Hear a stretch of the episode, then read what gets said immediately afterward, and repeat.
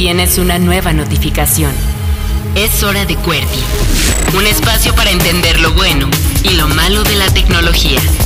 Conducido por Diego Mendiburu. Iniciando sesión. Ahora.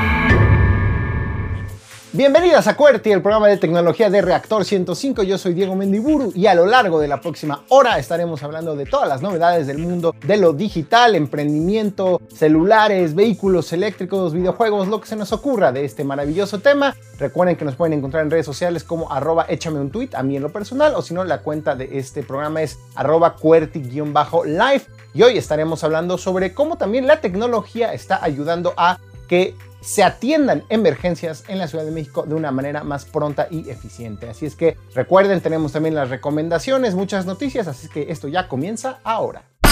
Acceso directo. Las noticias del mundo digital. Estas son las noticias más importantes en el mundo de la tecnología y vaya noticia que nos hace ver con mucha claridad cómo el futuro de los avances tecnológicos también está muy relacionado con la guerra. Esto no es algo nuevo, muchos inventos, desde el microondas hasta la propia Internet, tienen relación con las ambiciones militares de algunos países, particularmente de los Estados Unidos, y esta tendencia continúa con el anuncio que se dio hace unos días de que el ejército de los Estados Unidos está comprándole a Microsoft 120 mil de sus visores de realidad mixta.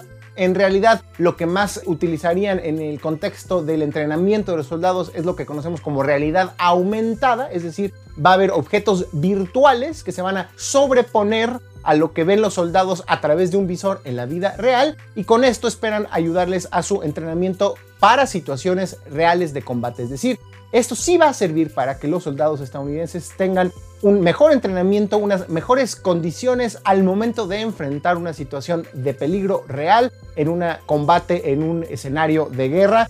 Y nada más y nada menos que la cantidad que desembolsó el gobierno estadounidense, específicamente el Departamento de Defensa, es de 21 mil millones de dólares en este contrato que tendrá una duración de 10 años. Entonces, lo que inicia como los drones un poco, como el desarrollo de una tecnología que parece bastante inocua, que parece que va a ayudar a que la gente se divierta más, como en el caso de la realidad virtual, o que grabe mejores videos, como en el caso de los drones equipados con cámaras, rápidamente encuentra una posibilidad de ser utilizada en un contexto de un combate, de un contexto militar. Y en este caso, pues imagínense ustedes lo que dice la gente del ejército estadounidense es que estos nuevos visores, que además incorporan una serie de nuevos sensores, incluidos pues el tema de la visión nocturna, unos sensores termales para distinguir por supuesto el calor, lo que prácticamente les permite ver a través de las paredes, porque van a poder ver, por ejemplo, en un cuarto que tenga una pared delgada de madera o de otro material no tan sólido como el concreto, les va a permitir entonces ver el calor a estos visores y poder contar al menos cuántos cuerpos, cuántas personas podrían estar del otro lado del muro. También otro tipo de sensores sobre las condiciones físicas de los soldados. En fin, es lo que estamos viendo un poco. Es ya también lo que muchos nos temíamos que es pues prácticamente la combinación de la tecnología con el cuerpo humano para crear super soldados. Ya no es ciencia ficción, no es un superhéroe, es prácticamente una generación de cyborgs para el combate lo que está ayudando a crear a Microsoft. Insistimos, hasta este momento solo en situaciones de entrenamiento, pero ya específicamente para saber reaccionar ante el combate, porque lo más probable es que esto sea un simple piloto que con la justificación de que se trata de un entrenamiento, si deriva consecuentemente en un eh, menor índice de, muertes o de potenciales muertes en condiciones de entrenamiento, desde luego de los soldados, es decir, si mejora su desempeño dentro de los entrenamientos y eso pudiera tener como consecuencia menos muertes de sus soldados en el campo de batalla, pues no sería de sorprendernos que veamos rápidamente esta tecnología ya en unos años efectivamente siendo utilizada en una situación de combate, sobre todo en el momento en que se comiencen a miniaturizar estos dispositivos, estos visores. Actualmente cualquier visor de realidad virtual o de realidad aumentada pues sí, es muy pesado, es muy grande, es literal tener una computadora en nuestra cabeza, un peso añadido a nuestro cuello, menor movilidad y seguramente eso es lo que está haciendo que no se utilicen en situaciones reales de combate y por lo pronto son en entrenamiento. Pero cuando la tecnología se perfeccione, seguramente nos tocará a nosotros, todavía estamos vivos dentro de unos 5 o 10 años, ver que ya hay prácticamente soldados cyborg con ayuda de la tecnología, eh, utilizándola en situaciones de combate. Y esto no crean que no ha pasado desapercibido entre los empleados de Microsoft cuando se anunció una primera etapa de este programa de utilización de estos visores HoloLens de Microsoft en situaciones relacionadas con la guerra para el ejército estadounidense, muchos empleados de Microsoft alzaron la voz y dijeron, no nos gusta. Bueno, pues claramente no los pelaron, no los hicieron caso, y aunque seguramente pues muchas empresas, por supuesto, fabricantes de computadoras le han vendido al ejército y a la marina de los Estados Unidos durante años todo tipo de dispositivos, empezando por computadoras, por celulares, por radios, radares, en fin, pues este es un ejemplo más de cómo a veces los avances tecnológicos de la humanidad son utilizados para fines que no necesariamente son los más benévolos. Comienza así, entonces, no tengo miedo de decirlo, comienza así una nueva etapa, la de los cibersoldados, la de los soldados cyborg, super con sus, digamos, sensores, sus capacidades sensoriales hiper aumentadas gracias a la tecnología y específicamente con los visores HoloLens de realidad aumentada de Microsoft. Acceso directo. Las noticias del mundo digital. Oigan, y ya que estamos hablando de cosas escandalosas, no podemos no hablar de una de las pifias de mercadotecnia más vergonzosas de la historia de la humanidad, así lo califico, no tengo la menor duda, lo que pasó con Volkswagen, estos fabricantes de automóviles. No estaríamos hablando de ellos al respecto en este espacio, claro, si no hubieran inventado ahora que se iban a cambiar el nombre a Volkswagen, Volt como el término físico relacionado con la electricidad. No estaremos hablando de ellos, pues porque el cambio, el supuesto cambio de nombre de la empresa alemana de coches, pues deriva de que estarían adoptando ya de manera masiva y definitiva la tecnología de los vehículos eléctricos. Efectivamente está dentro de sus planes, pero entonces dijeron, ah, pues vamos a hacer un anuncio publicitario, vamos a decir que vamos a cambiar de nombre. Todo se trató de una broma del Día de los Inocentes. Hasta ahí, pues podríamos decir, bueno, pues jajaja, qué chistosito, pero pues deja de dar risa si contamos dos factores. Uno, pues que le salió mal, porque dieron el anuncio antes del primero de abril. En Estados Unidos, el Día de los Inocentes es el primero de abril y ese día, por la mañana, comienzan a fluir bromas de parte de personas famosas, de medios de comunicación, de grandes marcas, que generalmente hacen anuncios muy absurdos y son tan absurdos, tan ilógicos, que es fácil detectar que se tratan de un engaño. Pero en este caso, en el contexto de crisis climática global en el que nos encontramos, si una gran empresa multinacional anuncia un cambio de estrategia radical y de la mano un cambio de nombre y algo que debería tener un beneficio como el que se sustituyan los vehículos de combustión interna que generan CO2 por electricidad, pues todos nos fuimos, como Gordon Tobogán dirían ahí, espero que esa expresión no me la censuren porque sí es muy de mal gusto, pero en fin, nos fuimos con la finta todos. Porque ya efectivamente festejamos, yay, Volkswagen, vehículos completamente eléctricos, qué atrevidos que se cambian el nombre. Pues le salió mal porque se dio a conocer antes del primero de abril. Muchos medios de buena fe lo reprodujeron en sus páginas, en sus páginas de internet. Subieron las acciones de Volkswagen en la bolsa hasta 9% por el anuncio.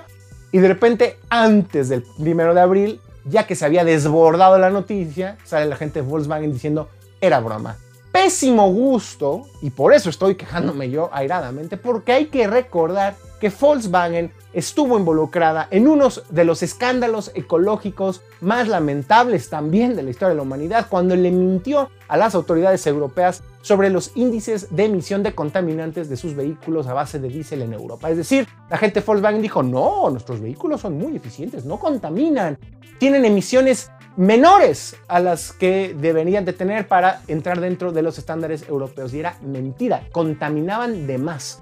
Entonces, ¿a quién se le ocurre con unos demonios dentro de la gente de marketing de Volkswagen, si son una empresa ya identificada como mentirosa, como una empresa que engañó a las autoridades europeas y que recibió una sanción eh, y multas ejemplares, a volver a engañar sobre pretexto de una broma diciendo que se iban a cambiar el nombre porque ahora sí iban a ser muy eléctricos y muy ambientalistas, patrañas, terrible, pésima campaña de marketing de Volkswagen. Nos hace pensar nosotros si como ciudadanos nos gusta que se burlen de nosotros estas marcas y lo tomen a juego un tema tan importante como el cambio climático y el uso de tecnologías tan avanzadas, o si mejor vale la pena que voltemos a otros fabricantes que a lo mejor de origen como Tesla sí tienen al menos una visión de utilizar la tecnología para contaminar, aunque sea un poquito menos, o al menos lanzar un poquito de menos emisiones con pues, el funcionamiento de sus vehículos. Pésima campaña, los medios como yo están enojadísimos en los Estados Unidos, ya bajaron por supuesto las acciones de Volkswagen. Por lo pronto yo les digo como consumidores, a mí no me gusta que me engañen y eso hizo la gente de Volkswagen. Acceso directo. Las noticias del mundo digital. Y ya que estamos hablando de automóviles, ¿Quién creen que le va a hacer ahora la competencia a estos bribones de Volkswagen y a la gente de Tesla? Ni más ni menos que el gigante de dispositivos electrónicos chino Xiaomi o Xiaomi, no sé cómo, nunca he sabido cómo se pronuncia, a ver si la gente de Xiaomi viene un día, los invitamos y nos dicen exactamente cómo se debe pronunciar. El caso es que esta empresa china empezó copiando Apple, hay que decirlo, hay que ser honestos, eran estas empresas chinas que obviamente con la ventaja competitiva que tiene China de ser el epicentro del diseño y desarrollo de dispositivos electrónicos del planeta, pues agarraban los iPhones de Apple, lanzaban una copia casi exacta del hardware, le ponían Android y lo vendían. Pero fueron aprendiendo, fueron muy inteligentes. Fueron dándose cuenta de todas las cosas que le funcionaban a los grandes fabricantes de dispositivos, lanzaron su propia marca de teléfonos Xiaomi y ahora se han expandido a toda clase de artículos, digamos, electrónicos, desde aspiradoras robot hasta termómetros, de todo, de verdad hacen de todo, lámparas, baterías, es impresionante, obviamente pulseras inteligentes, relojes inteligentes, hace de todo la gente de Xiaomi. Y ahora, pues ni más ni menos que han confirmado que invertirán 1.500 millones de dólares para lanzar su propio vehículo eléctrico. Muy interesante porque los rumores están muy fuertes, de hecho desde hace años, de que la gente de Apple iba a lanzar su propio automóvil. Los rumores más recientes indican que se estarían asociando con una empresa que ya esté fabricando automóviles. Por ahí se rumoraba que Hyundai, no se ha confirmado nada, pero que Apple en algún momento lanzaría su Apple Car. Eso no ha pasado, pero lo que nos deja ver el movimiento de Xiaomi es que efectivamente el futuro de la transportación radica en la tecnología y no necesariamente en la experiencia que las marcas habituales que ensamblan automóviles pudieran ya tener. Hay nuevos competidores, Tesla lo demostró, Tesla fue el primero en decir pues sus 100 años de experiencia de Ford o los quién sabe cuántos de General Motors nos vienen valiendo gorro porque el futuro son los eléctricos, en el futuro son los autónomos. Y sabemos que también Google ya tiene sus propios vehículos autónomos. No sorprende entonces que una marca tan poderosa como Xiaomi, con el expertise que tienen los diseñadores y los fabricantes y la gente que está en la industria china de la manufactura de electrónicos tienen, pues van a echar toda la carne al asador. Hay que recordar algo, por cierto.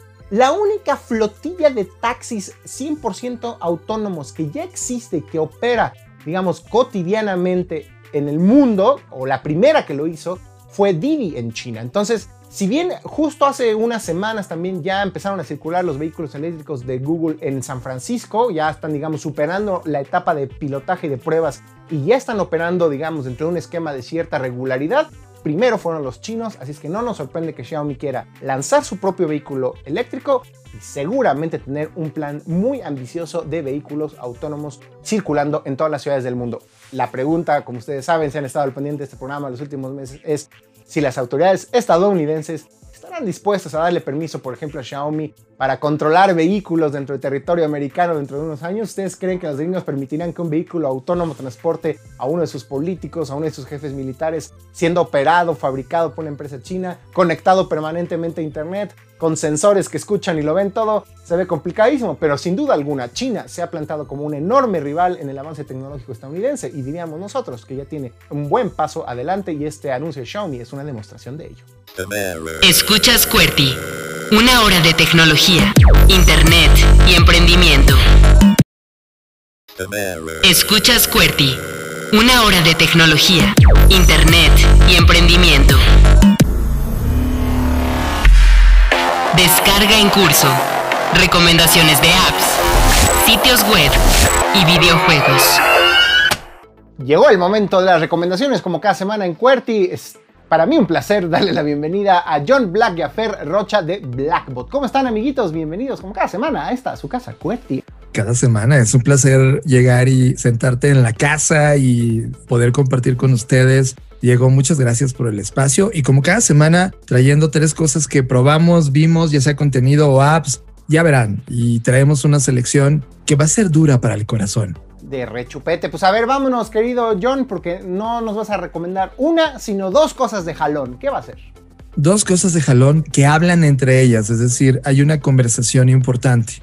La primera es un documental dentro de Netflix que se llama My Octopus Teacher o Mi Maestro el Pulpo, el cual es un documental que fue filmado literal a lo largo de todo un año. Es interesante la paciencia de este productor y director de este documental, en donde literal después de una crisis profesional, en donde perdió la esencia de editar películas, de participar en producciones interesantes, decide retirarse por un momento y conectar con el mar y se da cuenta que en un pedacito muy cercano a donde él vive hay un bosque interesante dentro del mar y se pone a ver con su cámara y al interior qué había y se topa con una vida marina y una dinámica distinta que la verdad desconocemos como humanos. En esa historia narra la relación que tiene con un pulpo, un pulpo hembra, y es fascinante el reconocimiento entre especies. Es fascinante cómo el pulpo entra con este temor dentro de la relación y se protege. Y de repente cada visita que él va haciendo todos los días va descubriendo más del ecosistema que rodea el pulpo, la importancia que tiene el pulpo dentro de la vida que él está viviendo en ese momento. Y de repente el pulpo se abre y comienza una relación. A lo largo del documental te das cuenta de esa relación de lo importante que es ese reconocimiento que hay entre ellos y nosotros. Y él va estudiando a profundidad de qué tipo de pulpo es, cómo es que se alimenta y se topa con datos impresionantes. Por ejemplo, la vida de un pulpo no es más de 360 días. Es impresionante lo que en un año logra vivir, un año de vida.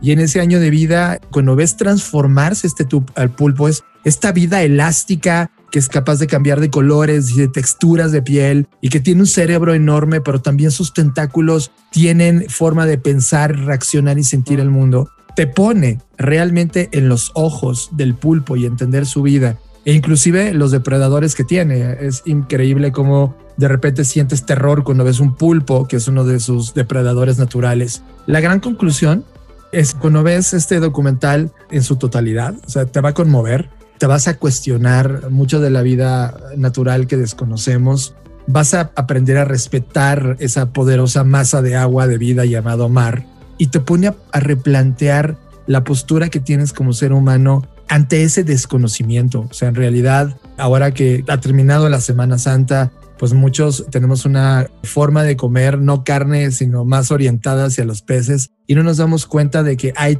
toda una vida ahí adentro y este documental te deja ver esa interacción, esa importancia de cuidar estos ecosistemas. En verdad nos conmovió totalmente, te va a sacar dos o tres lágrimas, Diego, a lo largo de la sesión y te va a poner una agenda nueva en la cabeza de, de respeto totalmente animal. La pregunta que obviamente esperabas que te hiciera, John, es, ¿vas a pedir el cóctel que te vas a echar en el restaurante de mariscos con o sin pulpo la próxima vez? Esa es una gran pregunta porque son de las cosas que te miras a ti mismo. Evidentemente no. Tengo una conciencia ahora mismo desarrollada gracias a este documental. La abrió y aquí es donde conecto el segundo documental y vas a poder entender cuál es la lectura que tenemos de todo el fenómeno. El segundo documental se llama Seaspiracy, así como CIA de, de mar, ¿no? Y conspiracy, esta contracción de palabras. Y de alguna manera tú y yo, de niños, vimos historias como la de Jacques Cousteau, que nos dejaba ver hacia el interior del mar y, y a través de sus documentales pudimos ver lo que había debajo del agua. Pues este productor eh, se llama Ali Tabrizi se da cuenta que está inspirado no solamente por Cousteau, sino por otros personajes que han hecho el mismo trabajo de entender al interior de la vida marítima. Y él empieza a hacer un documental porque tenía en la cabeza un tema importante. ¿Qué estaba pasando con los plásticos y el mar? y de alguna manera él estaba donando dinero a instituciones que estaban en contra del plástico y luego se da cuenta de que el plástico no es el gran problema del mar y lo documenta a través de este trabajo y se da cuenta que es el consumo industrial de los peces. Hay un dato brutal que pongo en la mesa que este me cambió totalmente, no solo a mí, sino a Fer, y llevamos más de ocho horas de estar entendiendo lo que acabamos de ver. En 2048, bajo el ritmo de consumo que tenemos hoy de todo tipo de especies marinas, desde el salmón hasta el atún, pasando por toda, cangrejo, etcétera, 2048 ya no va a haber vida marina en este planeta. Y si no hay vida marina, es impresionante. Y si no hay vida marina, no hay oxígeno y no hay absorción del CO2 del planeta. Por lo tanto, los segundos en morirnos después de que el mar tenga esta vida son los humanos y la vida silvestre. Es tan ligada en el ecosistema la conversación entre una y otra especie, entre estos hábitats, que no estamos como humanos conscientes de que el problema que tenemos que hacer ahora es ya ni siquiera el plástico, o sea, el, plástico vaya que es un problema. Inclusive el 60% de los plásticos que están en el mar son residuos de la pesca industrial, entre redes de plástico que están ahí, etcétera. Y esto en verdad es un golpe en la mesa en el estilo de la vida. O sea, tú y yo, como bien, tú bien dices, la verdad, antes de este documental, de este par de documentales, podríamos ir sin problema a darnos un cóctel de lo que quieras pero ahora mismo la conciencia que ha desatado este documental definitivamente nos llevan a hablar de esto a todas las esferas donde podamos para que tú te topes de frente con este documental. Es otro documental que está en Netflix, evidentemente. Conspiracy, ambos están en Netflix. Tópate de frente, mírate al espejo, ve tu estilo de vida y la única manera que podemos realmente hacer una diferencia es que cada vez que vayas a comer carne de pescado o no, carne a secas, te preguntes con conciencia de dónde viene y qué significa esto para las siguientes generaciones. Diego, es un par de documentales que te van a cambiar la postura como ser humano en este planeta y puede que entres en crisis porque muchas de nuestras ideas cambian, Diego, y es importante utilizar este espacio que tienes donde hablamos de tecnología y donde hablamos de cosas tan avanzadas, pero de repente hacer un stop irnos a lo básico y gracias a los contenidos en plataformas digitales tener acceso a estos cuestionamientos. Imploro por los cielos que lo que nos va a hablar Fernanda nos va a levantar un poco el ánimo. Por favor, dime que es así. Espero que así sea. Es una aplicación para todos estos temas de Zoom y la fatiga de Zoom y todo lo que se ha hablado en las últimas semanas, sobre todo con el último reporte que hizo la Universidad de Stanford de este padecimiento que estamos teniendo mm. de estar viendo nuestro rostro todo el tiempo en la pantalla, porque pues, al final en esta investigación justamente se llegó a la conclusión de que cuando estás en estas sesiones de Zoom o de cualquier plataforma, no estás viendo a los demás, sino te estás viendo a ti mismo y eso provoca o acelera más y profundiza el problema de la fatiga, ¿no? Entonces hay una nueva plataforma que la verdad sí sentí la diferencia, sí sentí que era una plataforma distinta que me hizo relajarme un poco de este ejercicio de estarme viendo todo el tiempo a la cámara. Y la plataforma se llama Around, como alrededor, around.co. Y lo que hicieron ellos es algo muy simple y eso también me gustó porque es, no, o sea, no es como que inventaron el hilo negro, pero con esa simpleza logran quitar como esta carga que tenemos hoy en día en Zoom. Para empezar, cuando tú te conectas, aparecen como burbujas, es decir, unos circulitos en los que con inteligencia artificial solo apareces tú en ese círculo. Por lo tanto, imagínense, ahorita ustedes están viendo ahí atrás mi sala, mi todo, ¿no? En esa aplicación lo que pasa es que solo ve tu carita, o sea, solo recorta un círculo de tu carita y aunque tú te estés moviendo, pues te sigue con inteligencia artificial para que no pierdas como el foco y se borra todo lo de atrás. Entonces, primero, pues te quitas un poco esa presión de que si el filtro, que si no filtro, que si lo que está atrás, que si va a pasar este mi hijo, mi esposo, mi, ¿no? Y ya tienes como esta preocupación. Y por otro lado, también te permite trabajar, porque algo que hacen muy mal las plataformas como Zoom o Google Meet o Microsoft Teams es que tú cuando, por ejemplo, proyectas o compartes tu pantalla, pues tú dejas de ver a todos porque lo que se pone en pantalla es tu pantalla. Y acá no, puedes estar haciendo otras cosas porque las burbujitas se quedan como flotando. Entonces tú puedes estar, no sé, navegando o viendo un reporte o analizando otras cosas en tu pantalla sin perder de vista las burbujitas que son las caritas de tus colaboradores o compañeros. Además, tiene algo también de inteligencia artificial en la parte de audio.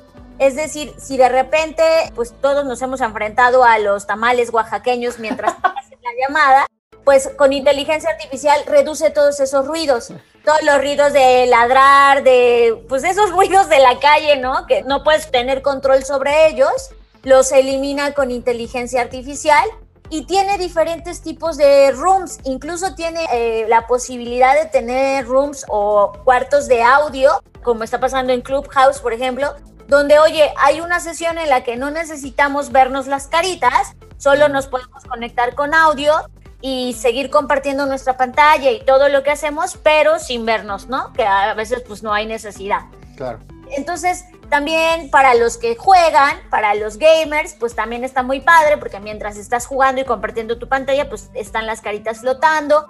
Está también divertido porque puedes compartir GIFs. En este circulito se borra tu carita, ya no aparece tu carita, lo que aparece es un GIF pues para hacerlo divertido, para expresar emociones, o también aparecen emoticons. También hay una parte donde puedes tomar notas y compartir notas con los demás. Creo que es una aplicación que sí está evolucionando y entendiendo las verdaderas necesidades que han surgido en esta situación y que es una evolución que me parece muy buena una opción muy buena, una alternativa muy buena para lo que estamos enfrentando. Acaban de ser fondeados, entonces están agregándole un buen de características o de nuevas habilidades a la plataforma. A nosotros nos encantó porque nosotros trabajamos con Slack y se conecta Slack, entonces dentro de Slack puedes tener tus reuniones. Está muy padre, la verdad es que sí me parece una gran opción. Se llama around.co y pues ahí está, ojalá les sirva, pruébenlas, está buena. Rapidísimo, ¿a qué recomendación le damos el sello de garantía de Blackboard? Definitivamente el documental de Netflix, Seaspiracy, es una cita pendiente con ti mismo como humanidad y después de esto te va a doler, pero necesitamos cambiar nuestros hábitos. ¿Dónde puede escucharlos la gente que quiera saber más de ustedes a lo largo de la semana? Nos pueden escuchar en el podcast. Recuerden que se llama Creative Talks Podcast. Está en cualquier plataforma en donde a ustedes les guste escuchar audio y ahí nos escuchamos. Descarga en curso. Recomendaciones de apps, sitios web y videojuegos. Escuchas QWERTY. Una hora de tecnología, internet y emprendimiento. Escuchas QWERTY. Una hora de tecnología, internet y emprendimiento. Acceso directo. Las noticias del mundo digital. Y ya comienza el segundo bloque de noticias de esto que es el programa de tecnología de Reactor 105. ¿Por qué? Pues porque tenemos que hablar de cómo la tecnología se sigue involucrando y buscando solucionar pues las consecuencias de la pandemia de COVID-19 que, sobre decirlo, afecta a todo el planeta. ¿A qué nos referimos? Específicamente que la Asociación Internacional de Transporte Aéreo la máxima autoridad internacional pues que regula y controla todo el tráfico aéreo y la cuestión de los aeropuertos y de los viajes en todo el mundo, dijo que va a lanzar para finales de abril un pasaporte digital relacionado con los certificados de vacunación pues, para combatir y contrarrestar la enfermedad COVID-19. ¿Qué quiere decir todo esto? Se trata de una aplicación que primero estará disponible para dispositivos iOS, es decir, los iPhones y posteriormente para Android, que buscaría permitir a la gente, todavía no sabemos a través de qué mecanismo, certificar y dar evidencia y pruebas de que han sido vacunadas y con esto pues obviamente disminuir el riesgo de que sean agentes de contagio si se suben a un avión o si andan por ahí deambulando en un aeropuerto. Una noticia polémica, algunos dirán que estos pasaportes puede que no sirvan de nada, que como sabemos ante el avance de nuevas variantes del virus de la COVID-19, pues esto resulte obsoleto. Por supuesto, muchos estarán preguntándose cuáles serán esos mecanismos justo de verificación o validación de los certificados de vacunación, si se van a emitir algún tipo de códigos QR o de números que se tengan que introducir en esta aplicación que lo único que haría en realidad sería almacenarlos en un solo lugar. Todavía hay muchas preguntas al respecto y bueno, algunos dirán, por supuesto, esto puede provocar también una potencial discriminación a aquellas personas que no tengan un dispositivo inteligente, ¿cómo le van a hacer para poder tener las ventajas que supuestamente ofrecería este pasaporte digital de vacunación impulsado por la IATA, la máxima autoridad de transporte aéreo del mundo? Ya veremos cómo funciona esto. Muchos otros países también están intentando empujar medidas así para permitir la entrada o salida de personas de su propio territorio. Al parecer, pues esta organización, la IATA, será la primera en implementar una tecnología y una idea de este calibre alrededor de todo el mundo. Y el objetivo básico y fundamental, insistimos, es que la gente pueda más rápidamente abordar un avión todo este proceso, como sabemos, engorrosísimo de ir a los aeropuertos, comprobar nuestra identidad, básicamente desnudarnos para ver si no tenemos ahí una bomba, eh, mostrar nuestro pasaporte, pues ahora va a requerir un paso extra, independientemente o no de que tengamos la aplicación, seguramente muchos países comenzarán a requerir certificados de vacunación y la gente de la YATA dijo, pues una aplicación va a solucionar este tema al menos de hacerlo más eficiente, hacerlo más rápido. La primera línea aérea que también ya dijo que va a participar en ese programa es Virgin Atlantic que probará la aplicación en su ruta de Londres a Barbados a partir de mediados del mes de abril. Ya veremos entonces si tiene éxito o no este tema de lanzar aplicaciones móviles que funcionen como pasaportes de certificación de la vacunación para combatir el contagio de COVID-19 en los aviones y los aeropuertos. Acceso directo. Las noticias del mundo digital.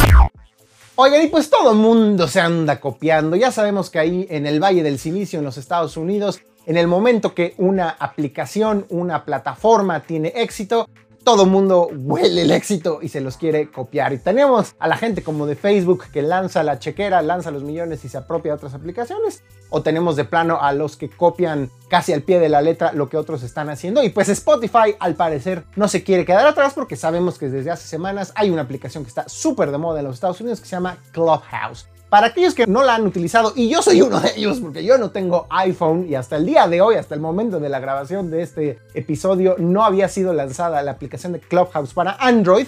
Pero hay cosas similares, por ejemplo, ya en Twitter con su propuesta de Spaces. Pues, ¿qué es Clubhouse? Básicamente puso de moda este tema de salas de conversación a través de audio sobre un tema en particular. Es decir, nosotros podemos usar Clubhouse y decir, esta es la sala de discusión sobre Pokémon, invitar a nuestros amigos y pues como si fuera un walkie-talkie donde la gente presiona un botón y empieza a externar su opinión. Bueno, pues yo creo que mi Pokémon favorito es Pikachu. La gente le responde, no, yo no estoy de acuerdo, es este, es Bulbasaur y se arma ahí una polémica. Obviamente el ejemplo que di es de lo más rascuacho posible, pero ya hemos tenido ejemplos de que en Estados Unidos un tipo como Bill Gates pues se ha armado a partir justo de una invitación de los propios fundadores de Clubhouse, se ha puesto a la disposición de un entrevistador profesional y de los asistentes a esta sala de conversación y ha podido responder preguntas específicas que le han hecho. Cosas que han sucedido, por ejemplo, el propio Bill Gates lo llegó a hacer un Reddit. Llegó a estar, digamos, dentro de Reddit y responder las preguntas al azar que le hacían los usuarios de esta plataforma. Pues bueno, lo hizo ahora en Clubhouse. El punto es que está de moda y como es audio, la gente de Spotify dijo, ah, caray, esto nos está metiendo, valga la ironía, ruido.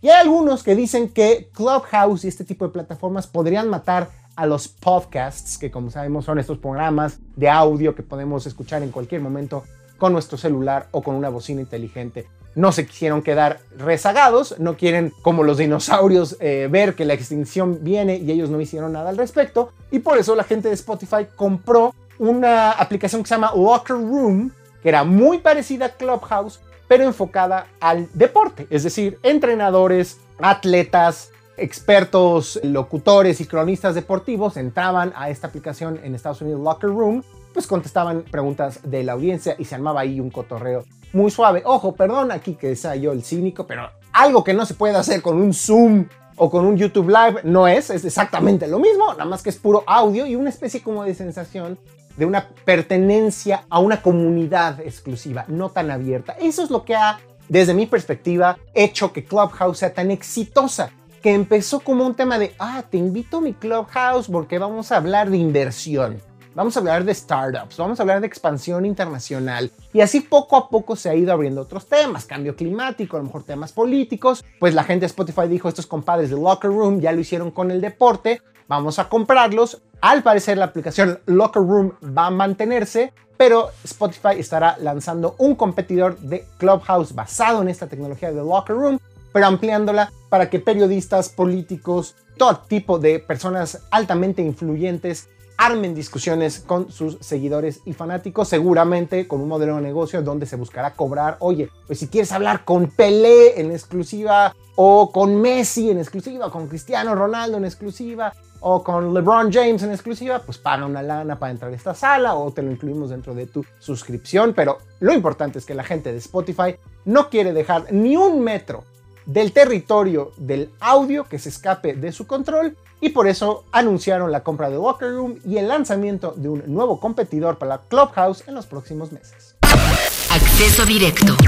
Las noticias del mundo digital.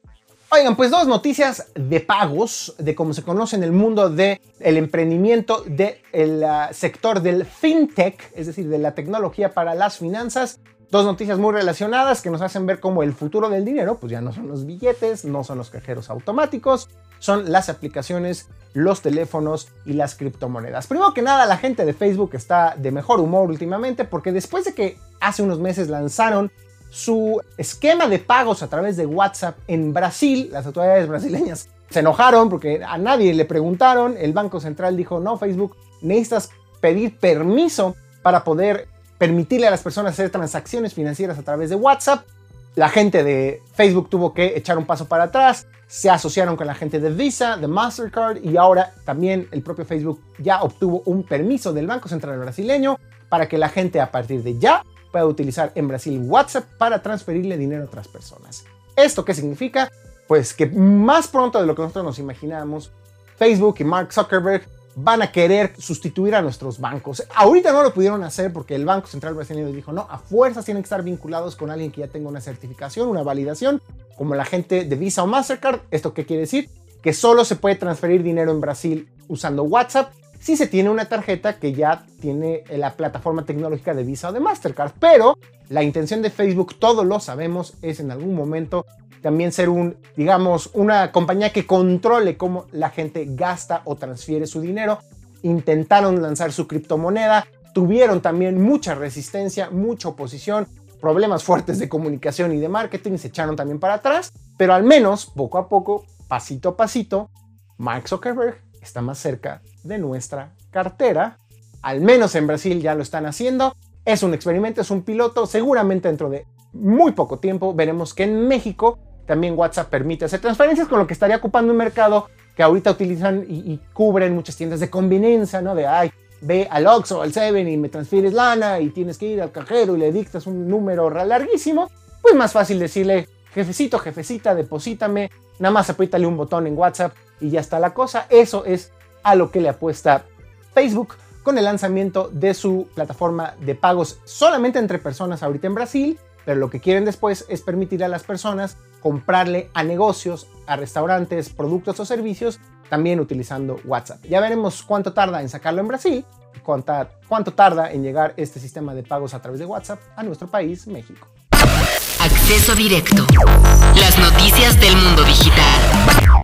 Les decíamos que también hay otra noticia relacionada con el tema financiero y tecnológico, pero con criptomonedas. Y esto es que ya también a partir de hace unos días en Estados Unidos la gente que utilice PayPal, este servicio de gestión de pagos, es un intermediario, un tercero que nos da un poco más de seguridad a la hora de utilizar nuestra tarjeta bancaria para comprar cosas, pues acaba de anunciar que ya va a permitir, bueno, no es cierto, lo anunció hace varios meses, pero ya está funcionando desde hace unos días la posibilidad de comprar con criptomonedas, cualquier producto o servicio gracias a la aplicación de PayPal. Es decir, la gente que adquiera un producto ya va a poder escoger entre pagar con su tarjeta de débito, de crédito, Visa, Mastercard o con alguna criptomoneda como Bitcoin, Litecoin, Ethereum y Bitcoin Cash. Esto pues a final de cuentas más allá de ofrecer pues una opción más para aquellos niños que ya tengan una criptomoneda, creo que va a ser que aquellos que todavía no nos atrevemos a comprar alguna de estas nuevas monedas de cambio digitales, pues nos animemos a normalizarlas y a integrarlas como parte de nuestra vida cotidiana. seguramente habrá algunos negocios que sí prefieran aceptar este tipo de pagos. Ya la semana, hace un par de semanas tuvimos en nuestro programa un invitado que nos habló justamente de las criptomonedas. Hay que recordar que en los Estados Unidos ya hay un sistema financiero más regulado que permite inclusive que las personas tengan que registrar cuántas criptomonedas tienen. Entonces este especie como de mito de que es completamente anónimo si compras algo con criptomonedas ya no es tan real. Sin embargo, pues es un paso adelante hacia este tema de normalizar el uso de monedas digitales, de criptomonedas. Y ahora con PayPal en Estados Unidos ya se pueden pagar productos y servicios con criptomonedas. Acceso directo. Las noticias del mundo digital. Escuchas QWERTY. Una hora de tecnología, internet y emprendimiento. Escuchas QWERTY. Una hora de tecnología, internet y emprendimiento. Nuevo chat. La entrevista con creadores de tecnología.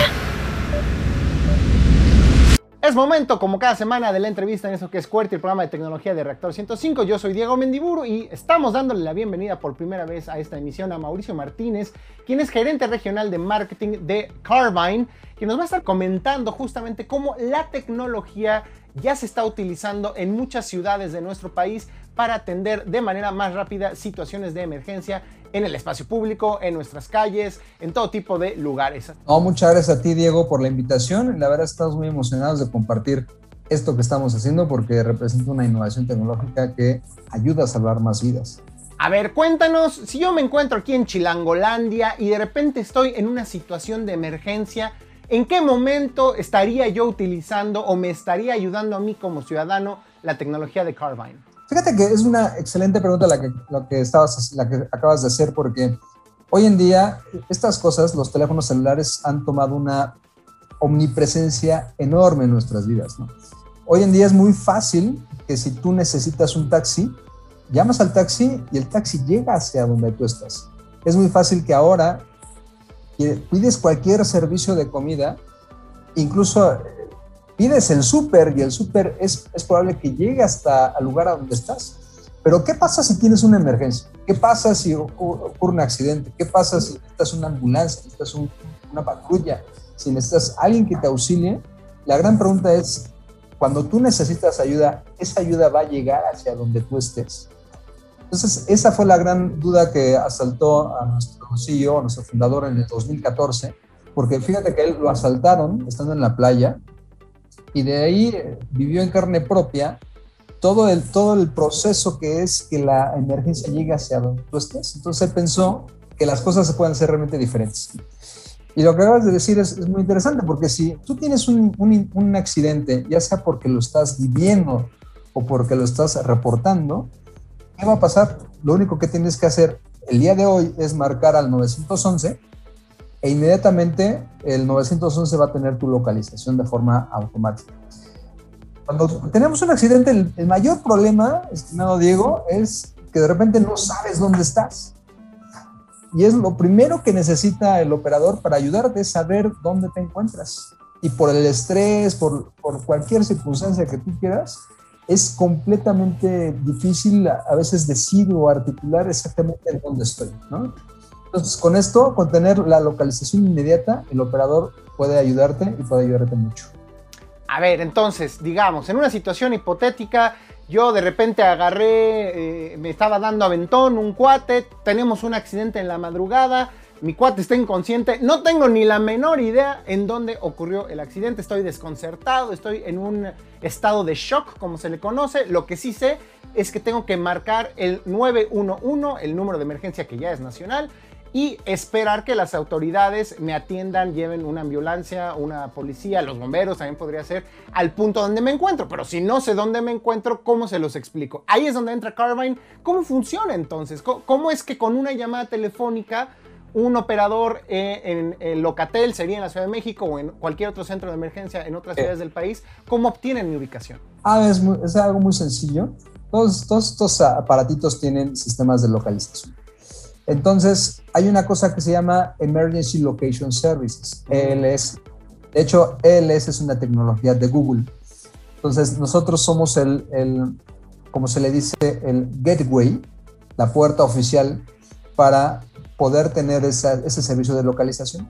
Entonces, cuando tú marcas al 911 de tu Android, inmediatamente se dispara la alerta hacia un centro de seguridad, hacia, el gateway de Carbine, y Carmen lo direcciona en milisegundos al centro de seguridad al 911 donde tú perteneces o donde se está ocurriendo la llamada. Entonces, es increíble, pero el operador no te ha contestado y el operador ya tiene tu ubicación ya sabe dónde estás. Y eso ocurre en segundos. ¿Por qué? Porque gracias a, esa tecnología de Emergency Location Services, a través de tu Google Android, podemos tener la ubicación de forma instantánea e inmediata. Entonces, imagínate, ya no tienes la necesidad de, estar teniendo una aplicación porque ese es otro, otro, otro, tema, ¿no? Hay muchas aplicaciones en el mercado que de alguna forma te ayudan. La verdad es que cuando es, cuando es en, términos de ayudar, aplaudimos que existan aplicaciones y que ayuden, la verdad es que qué bueno. Pero el problema es que una aplicación, lamentablemente, primero necesitas tenerla para pedir la ayuda. Y ahí ese es un grave problema.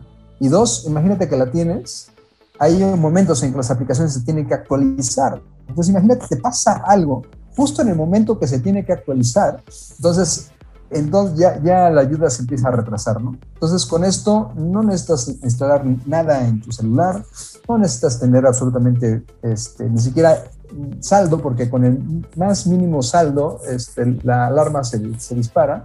O sea, prácticamente lo único que tienes que hacer es marcar al 911 y alguien te va a encontrar. Bueno, y cuéntanos aquí en nuestro país, digamos, qué otros gobiernos, ya lo mencionamos aquí, el gobierno de la Ciudad de México, pero qué otros gobiernos, qué otros estados utilizan eh, la, tecnología y pues, ¿por qué no? Eh, que nos des algunos ejemplos, eh, pues ya no inventados, sino tangibles de cómo la tecnología ha ayudado a salvar vidas o a disminuir cierto tipo de incidencias en nuestras calles. Claro, mira, afortunadamente en los últimos dos años estamos ya en 20 estados del país esta tecnología funciona en 20 estados del país. No todos son públicos de mencionarse cuáles, cuáles eh, en dónde estamos, pero los, que sí se pueden mencionar, porque incluso ya es de, de, dominio público, estamos en Ciudad de México, afortunadamente, estamos en el Estado de México, estamos en Hidalgo, estamos en Coahuila, estamos en los estados más, más grandes del país y estamos de alguna forma ayudando a salvar más vidas. Pero una cosa muy importante, porque una cosa que ya mencionamos es Emergency Location Services, que es la, la forma de localizar inmediatamente. Pero la, la, segunda forma en la cual te podemos ayudar es que una vez que, que estableciste contacto con el operador, el operador te puede mandar un link y ese link va a activar con tu permiso la cámara de tu dispositivo celular. Entonces, de alguna manera, yo no, no solamente ya tiene tu localización, sino el operador puede estar viendo qué es lo que está pasando eh, cuando tú estás reportando el incidente y eso va a ayudar mucho porque el operador con eso, con esa información, va a poder pedir auxilio de una forma más eh, certera a un, paramédico e incluso te pueden auxiliar en lo que llega la ayuda eh, en el momento este, en línea. Y déjame te cuento algo, esta tecnología ha ayudado a, partos.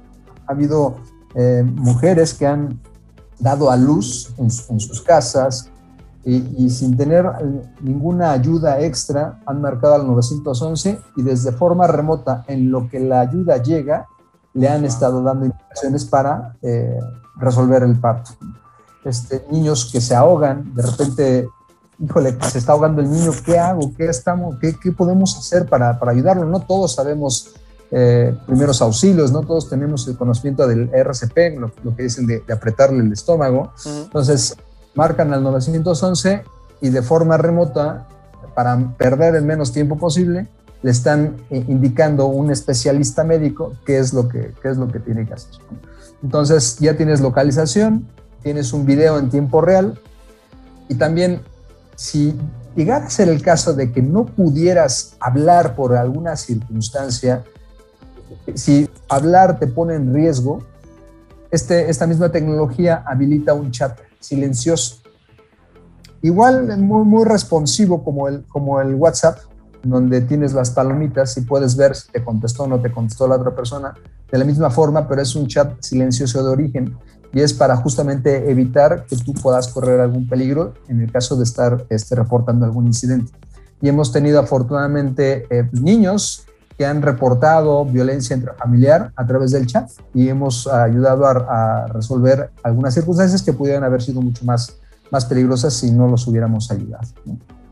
Oye, cuéntanos también, por favor, eh, Mauricio, seguramente pues todo esto conlleva también la necesidad de tener un complemento en forma pues de una plataforma que gestione toda esta información y que pues la haga accesible, entendible para las autoridades y no solo eso, que nos permite también luego generar estadísticas sobre pues, tipos de incidentes, dónde estaban las personas al momento de reportarlo, etcétera. Cuéntanos, supongo, también de, esta otra parte de la gestión de los datos. Y bueno, no podemos no hablar un poco de lo que implica manejar tanta información personal, en algunos casos de tantas personas. ¿Cómo le hacen ustedes para proteger la privacidad de los usuarios? La gran ventaja de, de utilizar este tipo de cosas es que integras la información. Y cuando integras la información, bueno, tú como ciudadano o como usuario del sistema, bueno, tienes la facilidad de contar con tecnología que te ayude en este momento y puede resolver tu problema más sencillo, de forma más sencilla. Pero del otro lado, del otro lado tienes toda esta integración de datos en donde justamente puedes armar estadísticas. Toda esta información eh, queda a completa disposición de los centros de seguridad, donde solamente la autoridad este, es la única eh, responsable y la única que tiene el acceso a toda esta información. Y lo que ocurre es que justamente lo que acabas de decir es completamente correcto. Hay un sistema que se llama, también es de Carbine, que acompaña a, esta plataforma, que se llama Event, History, es el historial de eventos, como una traducción muy rápida en español. Y esta, esta plataforma de historial de eventos lo que va a hacer es que va a recopilar toda esta, esta información en tiempo real, lo que ocurre, y entonces te puedes tener estadísticas. O sea, la persona que está, las personas eh, responsables que tienen la, la capacidad de, visualizar esta información, pueden contar con estadísticas que les va a permitir saber cuáles son las áreas de mayor incidencia, en donde hay más asaltos, en donde hay más eh, casos, y eso puede ayudar mucho porque las autoridades pueden eh, de alguna forma prever ciertas áreas geográficas que a lo mejor tienen mayor incidencia delictiva. Y mira, aquí podemos reforzar con, eh, con este, este, estos, cuerpos policíacos. Eh, fíjate que ahora en la pandemia fue muy interesante porque muchos de estos eh, centros de 911 se apoyaron en la tecnología de Carbine para hacer videoconsultas a distancia, de forma remota.